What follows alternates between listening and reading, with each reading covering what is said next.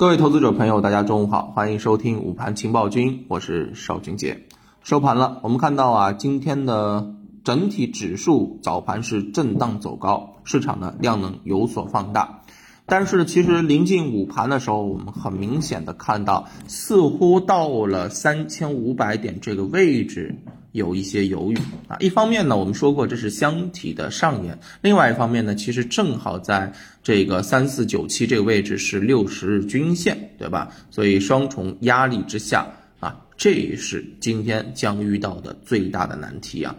那么从整体的一个情况上面来看呢，个股是涨跌互半，涨幅超过百分之九的个股呢是超过六十多家。那么在整体的这个市场来看的话呢，嗯，板块上。食品饮料、白酒、光伏等这些前期抱团的板块是轮动走强了，对吧？当然是因为这些啊抱团股的这个走强，才会带动指数的进一步的上攻啊。那么另外一方面呢，资金呢也回调到了、回流到了啊相关的一些碳中和、次新医美等啊前期的一些热点题材啊热点的一个轮动非常的明确。而另外一方面呢，其实汽车产业链也是迎来了一些比较强的分化。那么其实今天呢，啊，我认为啊，热点轮动的这种格局是非常明显的。关键呢，我们对于当中的一些品种怎么去区分、怎么去筛选，将成为下午的一个重点。首先，我们来说一下这个消费类啊，白酒、食品以及医美。大家看看，其实这些东西。都是近期存量资金潜伏介入拉升的这个位置，但是从个股的幅度涨幅啊，以及板块的这个位置上面来讲，我认为都是比较高的。我不建议我们投资者短线去追这些品种，没有必要。而反过来，像这个碳中和啊、次新这些板块呢，在盘面当中确实是轮动轮涨。碳中和这个板块在前面几天啊充分回调之后，我认为。还是会反复的活跃，这是我们可以去关注的。那么还有呢，像这个啊一些汽车板块啊分化，我认为也是非常的正常啊，因为汽车板块昨天的这个上涨呢，是因为相关消息的一个刺激，对不对？那再加上华为这种风口的公司受到市场的关注。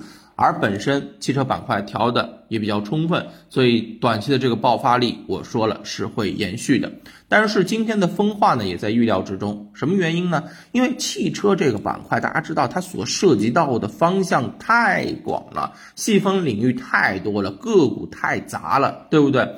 那你要知道，现在是一个存量资金博弈的市场，存量资金博弈意味着什么？资金只会给更好的品种。予以重点的关注，拉也就会拉这些，对吧？普涨的行情，吃大锅饭的行情，一天可以，两天可以有，三天、四天，在这种行情当中绝对不会存在的啊！这一点大家要明白，好吧？所以今天整体下午的一个。嗯，大家考虑的方向是看，首先一个你自己手上持有的品种是不是在近期累积了比较大的这个涨幅，对吧？在这个时候你可以做一些短期的获利了结，因为我跟大家讲了，我认为三千啊五百点这个位置不是一蹴而就就能过去的啊，因为一方面啊压力比较重，另外一方面没有资金愿意去扛这个破指数的一个压力，没有资金愿意去拉抬这个轿子。啊，谁也不会给别人做嫁衣，对不对？